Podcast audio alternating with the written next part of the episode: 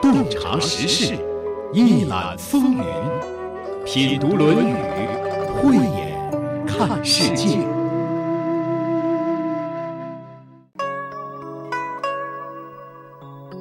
人们常说“三个女人一台戏”，意思是女人们都好说话。要是三个女人聚在一起，那就热闹了，说不完的话；要是三个男人凑在一起呢？似乎男人之间的谈话需要点佐料才更出效果，比如说一壶茶、二两酒、三个菜、数根烟，气氛很快就能火爆热烈起来。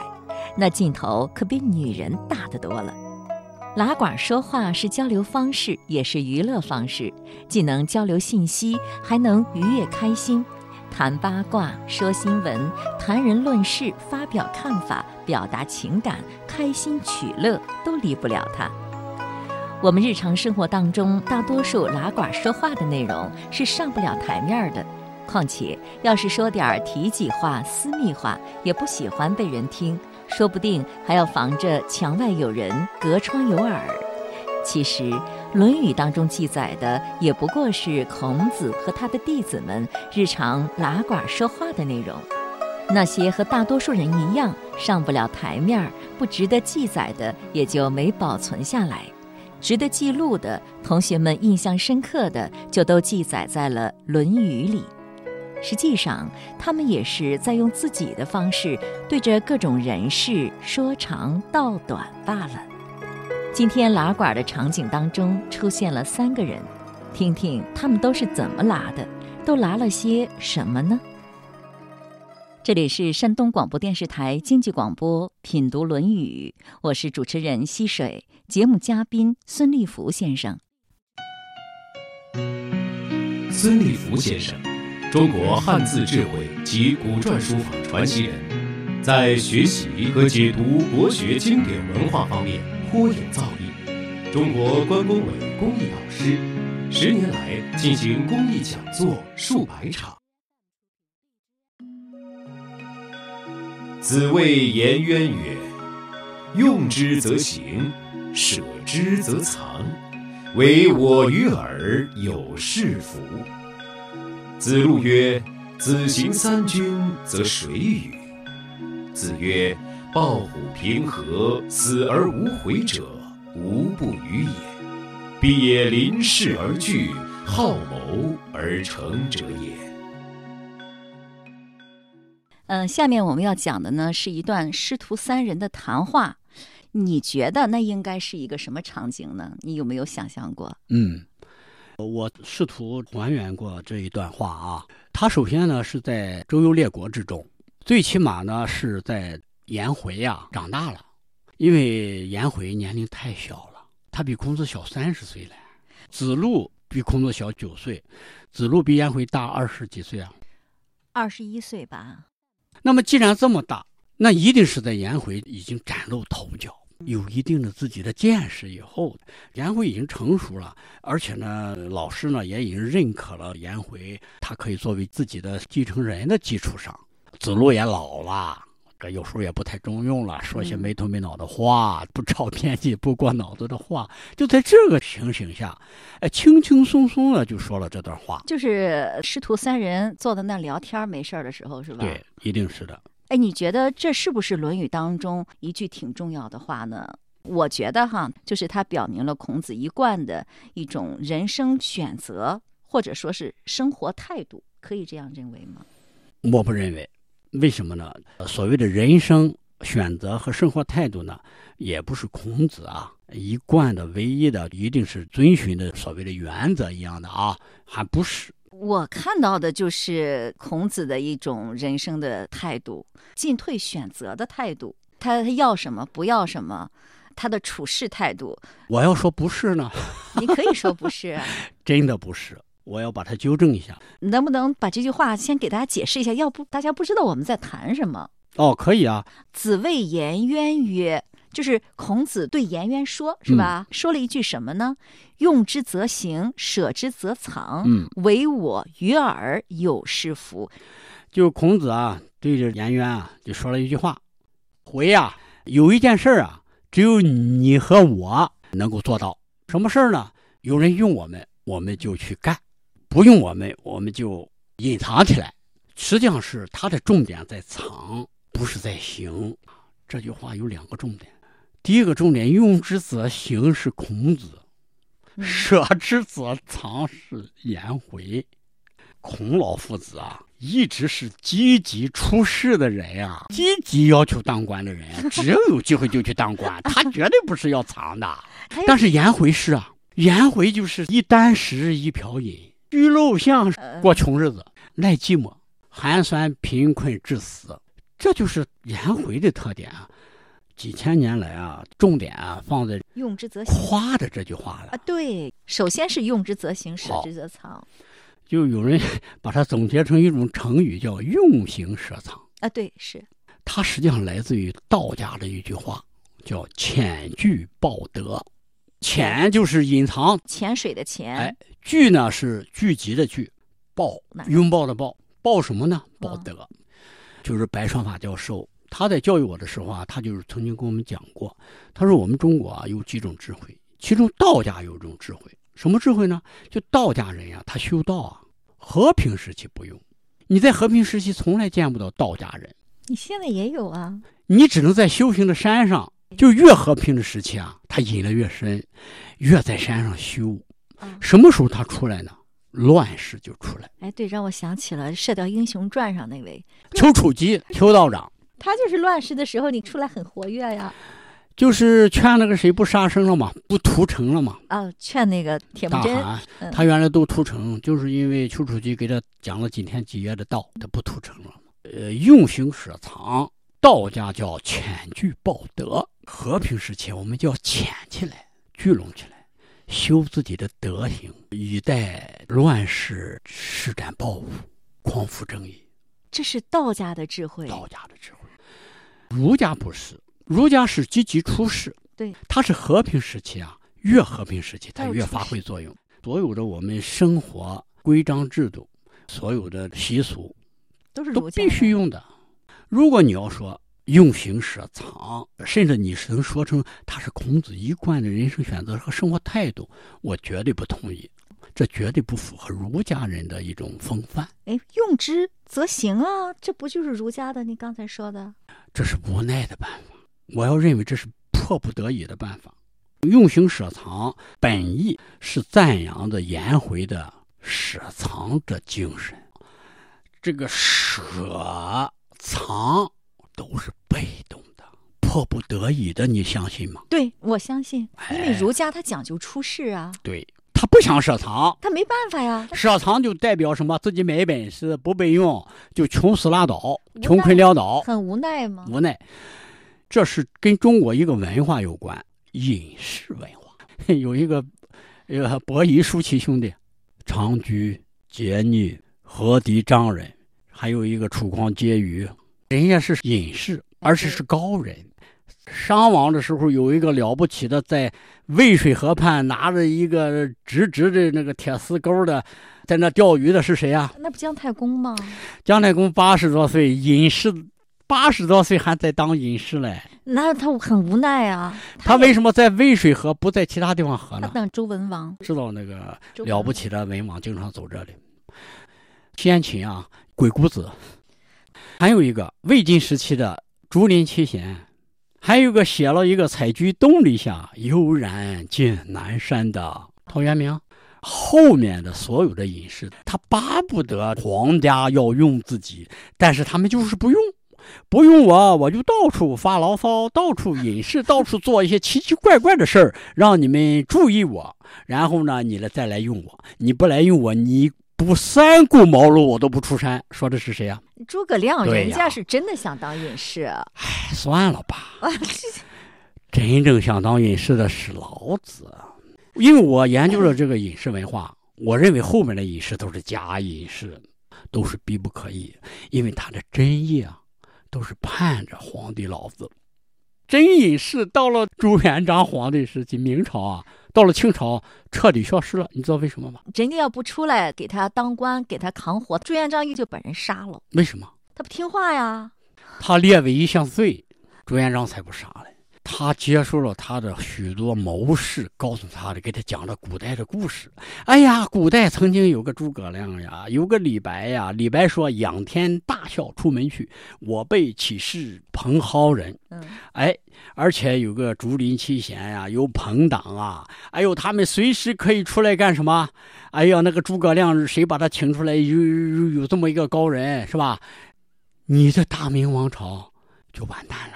那怎么办？怎么办？消灭他们，把他们列为一种罪名。你只要当隐士，就犯罪了，拉出来杀。你有两条路可走：第一条，你就彻底是笨蛋；第二条，你乖乖老老实实在家里等着我用；第三条就是我用你。我现在就想，我们啊，不能把用刑舍藏真正的视为。和道家的那个犬居报德来平等对待，犬居报德才是真真正正的什么？不问世事，真隐士。用心舍藏不是真隐士，假隐士。这是孙老师的一家之言。孔子在这里表扬了颜回，而且把颜回提高到了和自己一样的高度。这个高度有多高呢？孔子说了，在他老人家的朋友圈里，只有颜回和他。能够做到，也确实就像孙老师所说的，不仅孔子的学生朋友们难以做到，数千年来的儒家学子能做到的也很少，可人家颜回就做到了，由此更可见颜回的难能可贵。人家颜回不是不想出仕有所作为，而是他没看上当时的领导层和社会风气。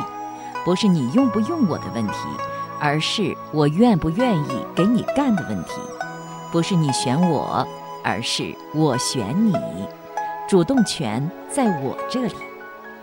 说到这儿，我在想，如果请颜渊出仕做官的不是三家大夫，而是刘备，会怎么样呢？我相信，如果领导者得宜，时局允许。颜回一定会出仕助人一臂之力的。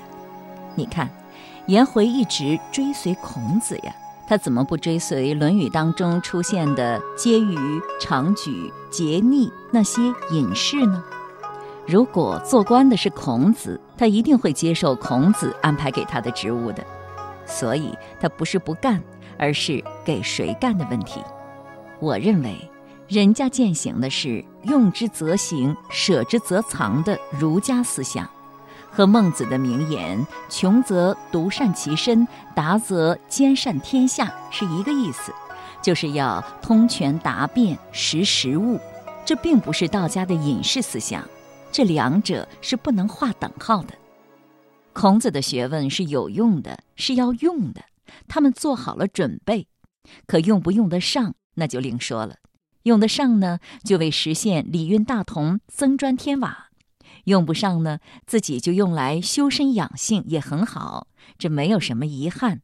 毕竟外境时局不是我们能够左右的，我有我的原则和底线。我宁愿自己在饥肠辘辘中韬光养晦，也绝不苟且偷生、为虎作伥。所谓富与贵，是人之所欲也，不以其道得之不处也。君子爱财，取之有道。再回过头来说说颜回，颜回的内心一尘不染，他没有那么多的欲望，而且看得清楚，想得明白，给自己的定位非常准确。所以，他能够在貌似穷困潦倒的生活当中甘之若饴，而绝不会愤愤不平、满腹牢骚。你看着我的日子挺苦，可我心里的好滋味，一般人怎么能看得到呢？只有孔子看得到。子贡也知道自己和颜回相比，只有远望的份儿，难以企及。这就是颜回高于一般人的地方。这哪里是一般人能够做到的呢？一个人的价值是不能完全以事功来衡量的。求得功名富贵容易，达到颜回的境界不容易。古往今来，达官贵人多如牛毛，各种图书著述浩如烟海。我们的世界一定不缺几本书、几个官，就缺颜回这样的人。颜回这般人物，翻遍历史找不出几个。不过呢，依然总有人这样说颜回：说你看他读书读得那么好，可什么也没干，乏善可陈。在这里，我们可以再重述一下阳明先生少年时代和他的老师的一段对话。王阳明问老师：“何为第一等事？”老师说：“为读书登第耳。”王阳明不认同这个看法，说：“登第恐未为第一等事，或读书学圣贤耳。”当一同参加科举考试的人为落第而感到羞耻的时候，王阳明说。是以不得地为耻，吾以不得地动心为耻。我想立德、立功又立言的阳明先生，如果和颜回有缘相识，一定会彼此懂得，彼此欣赏。这是我的一家之言。再来看看其他的《论语》专家们对“用之则行，舍之则藏”的解读。李炳南先生在《论语讲要》当中注释的大意是：如果有用我的，我就出来行道。用之则行的行是行道的意思。行什么道呢？行我通过学习发现的那个大道。注意呀，是行我的道，就是当权者得愿意按我的办法来，不是按你的来，按照我的思路帮助当权者治理好一方。要是大道能行得通，就出来干；行不通呢，就藏起来，不必出来混饭吃了。在家里干点什么不行呢？出来工作是为了行道，而不是混饭吃。要是为了吃饭呢，那就干个看城门、敲木铎那样的活儿就行了。这是孟子说的。当代学者杨超明先生在他的《论语诠释》当中有这样的解读。他引用了孟子赞誉孔子的一段话：“孔子圣之使者也，可以速而速，可以久而久，可以处而处，可以事而事。”大意是，孔子是圣贤当中见机行事、善于把握分寸的人，该快就快，该慢就慢，该停留就停留，该做官就做官。这是孔子所持的态度，无可。无不可。杨先生认为，孔子以“用之则行，舍之则藏”来评价自己和颜回，而“舍之则藏”看着似乎与孔子的一生有所不合，所以他认为这里的“藏”并不是隐藏的意思，而是离去的意思。能干就干，不能干就离开，这样就与孔子的行事作为很合拍了。这一章里出现了三个人，孔子对颜回说了这句话，颜回什么也没说。这时候旁边有个人按捺不住了，搭上了腔。颜回不傻，因因为颜回呢能听出老师的话，所以他不搭腔，因为他知道老师说的自己这个藏了，就干脆就不吱声，就当自己不存在拉倒。为什么？因为有人会吱声的，所以这句话里面。整个颜回是沉默的，因为有子路，他才说唯我与尔。他故意这么说，就让听者有意了啊，就是说这是一种讲话正话反说的意思。就是说，只有我和颜回能做到这样，故意说给子路听的。孔老夫子说这句话，暗含着一个眼神，就瞥了一眼子路。我就说给你听的。对，人家孔子对颜渊说了这么一句话之后呢，颜渊也没搭腔，子路听了心里不自在了。对，为什么呢？孔子夸颜回呢，子路就不大服气了，说我也有优点啊。对呀，如果孔子你率领三军的话，率领军队的话，是吧？子行三军，则谁与？你如果率领大军，你会选择和谁在一起呢？三军你知道是多少人吧？不知道啊。一个军是多少人？是两千五百人。三军呢？三军七千五百人。嗯。七千五有有人也解过，说说是一万多人叫三军。嗯啊啊，这个也不太重要。哎，这不太重要，反正是大军。嗯，如果你率领大军，那么你会选择谁来跟随你呢？对对对，说者无意，听者有心。子路啊，他认为呢，颜回的最大的特点就是能够隐，不与人争，任劳任怨。我，我跟随你。他十七岁颜回，咱们一起是不是就离开鲁国了？啊，呃，是不是我亲力亲为保护着你，给你驾着车，没吃的给你找吃的，谁来欺负你，我出面给他们拼命。呃，这种执行力，谁能比得了？舍我其谁？只有我。这个老师，你是心中有数吧？我的能力也很强。他这里头有没有对孔夫子的不满啊？你怎么就看到他的好了呢？暗藏着。我又立功，我也能干，对吧？对。子路说了这么一句，然后孔子又来了后面一句，呃，说“抱虎平和，死而无悔者，无不与也。”这个“抱虎缝合”这个字儿你写的“缝”，但是呢，它发音是“平”。对。啊，“抱虎平和”，“抱”呢，它古字啊，应该是有一个文武的“武”，文武的“武”甲骨文是一个“戈”的形状。旁边加一个老虎的“虎”，这两个字合起来的一个字也念“豹”，它的意义是什么？拿着戈来对付老虎。平和就是过河，过河。但是加了这个“平”字啊，就是你没数。平是估计一下就过河。豹虎呢，这个豹虎并不是说赤手空拳的打老虎。对，一般的解释都是赤手空拳打老虎。为什么说赤手空拳呢？就是因为这个“豹”字用错了，他才说赤手空拳。这个豹是指的拿着一个长长的戟来打老虎。这个打老虎呢，有什么危险呢？就是用戟的这个人啊，他会有一个田车，就或者一个战车站在那上面，他就没用战车，只是赤脚站在地下，用手抡着一个戟去对付老虎，失去那个车的保护很危险。因为那个车啊会比那个老虎跑得快，这是第一。第二呢，有个车啊，给它设定了一个安全距离，那个老虎扑不上来。如果失去这个安全距离的话，没有这个车的安全距离的话，你拿什么都不行，都会被老虎干掉。这个平和是什么意思呢？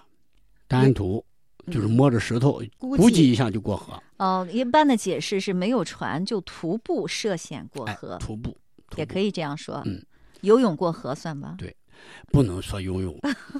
游泳说明他有技术能保护自己。他这个平和呀，连这个技术也没有。连这个技术都没有，趟水过河。哦，那河不深啊，说明。哎，那不一定啊，就是他没数。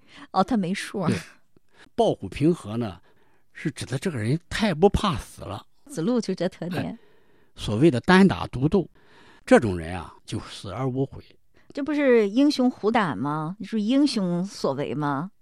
这叫如果是英雄就行了。英雄他也是有意义的牺牲。他只能说就是没数、没智慧啊，不动脑子的人有可能做无谓的牺牲。实际上就是无谓的牺牲。死而无悔，死了也不害怕，也不后悔。对这种人，因为他没智慧，他怎么能知道后悔死了呢？啊，他也不知道死啊。啊，这样的人无不于也，我不会和这样的人在一起。我我不会跟他在一起的，这样的人不值得与他为伍。哎，你说孔子说到这儿，子路什么心情呢？有点受打击吧？应该这么说，子路啊，在这个时候啊，其实他也差不多能明白了老师的用意了，因为他被老师骂了无数次了，多这一次也不多，少这一次也不少。老师一直骂他就是不长脑子的人。不会计谋嘛？也不谋划谋划，筹谋筹谋，所以就来这后面这一句了：“必也临事而惧。”那应该怎么做呢？我愿意和什么样的人在一起呢？是不是就是后面这一句？对，“必也临事而惧，好谋而成者也。”这个“临事而惧”啊，倒不是说遇事就怕，就是要停一停，要思谋思谋，考虑考虑的意思。比较谨慎，能这么理解吗？一定是这样的，嗯，一定是思谋思谋，考虑考虑它的后果。好谋而成者，这个好谋呢，就一定是什么？习惯于有一个好习惯，思谋一下，然后把这个事办成，好好谋划一下。对，这样的能够办成一件事儿、成一件事儿的这种人，我心里会跟他在一起的，跟随我领导三军。今天这师徒三人的对话，实际上也是孔子日常教学的场景。他说了颜回的长，道了子路的短，对子路因材施教了一番。可就是这样，也没能够挡住子路在魏国的宫廷之乱中丧生的命运。对这句话的解读，大部分专家都把重点放在了前面，“用之则行，舍之则藏”。孙老师偏要把重点放在后面，理由是颜回的状态是一般人达不到的，所以就不用大书特书了。在这一点上，我不准备和孙老师站在一队，一定要和他好好的唱唱反调。颜回这样的人确实世间难觅，正因为少才值得欣赏，正因为少才令人向往。颜回的美好。难以企及，不容易做到，但可以作为一个榜样来仰望。而且在今天，颜回更具有大书特书的独特价值。那天又看到了电影《大红灯笼高高挂》的几个镜头，一个红灯笼就绑架了大院里的所有女人。在日常生活当中，我们是不是也会被什么绑架呢？颜回没有学历，没有功名，没有出书，没有证书，也没有多少被载入史册的事迹。他是作为被孔子最为推崇的人扬名后世的。有人又说了，颜回除了总是被孔子表扬之外，还有什么？我觉得总是被孔子表扬，这分量就足够了，不需要再有什么。为什么呢？因为颜回已经站在了山顶，他所看到的风光，当然是还没有爬上山顶，或者待在半山腰，甚至还在山脚下的人看不到的。孔子看到了，因为孔子已经攀得更高。颜回见到的，他已经见过了。孔子的眼力不会差。最近听到了好几个。非常年轻，甚至还幼小的生命，因为自杀离开了这个世界的消息，他们的内心得有多么深重而无力解脱的痛苦，才会选择亲手结束自己的生命啊？他们的内心脆弱吗？肯定不够强大。但是如果没有一个又一个、一次又一次不良的外在刺激作为诱因，他们也不会做出这种选择。还有更多人生活的并不幸福、不快乐。我们是否追问过这背后的原因到底是什么？那天，一个年轻的妈妈回忆起自己小时候被逼迫着在哭泣中学钢琴的情景。她说：“她再也不想碰钢琴了，再也不会逼着自己的孩子学钢琴了。”或许今天颜回还可以为把人们从种种焦虑、功利标签中解放出来贡献一份力量。考级没那么重要，上哪一所大学没那么重要，要一摞证书没那么重要，网上拉票不仅不重要，还没意思。人生的出路不是只有我们知道的那仅有的几条。有很多一定是超出我们的想象。回去世的很早，可他享受到了一箪食、一瓢饮、居陋巷、不改其乐的高质量生命状态。我相信他是死而无憾的。《论语》中的篇章都很短，一眼看去未必都能读懂，可多看几眼，多琢磨几回。那味道，那意思，就层层叠叠、极其丰沛地冒了出来，让人越看越欢喜。有圣贤书的陪伴，心里觉得安稳、踏实、温暖。感谢古人的用心良苦，为我们留下了这耐人寻味的精神财富。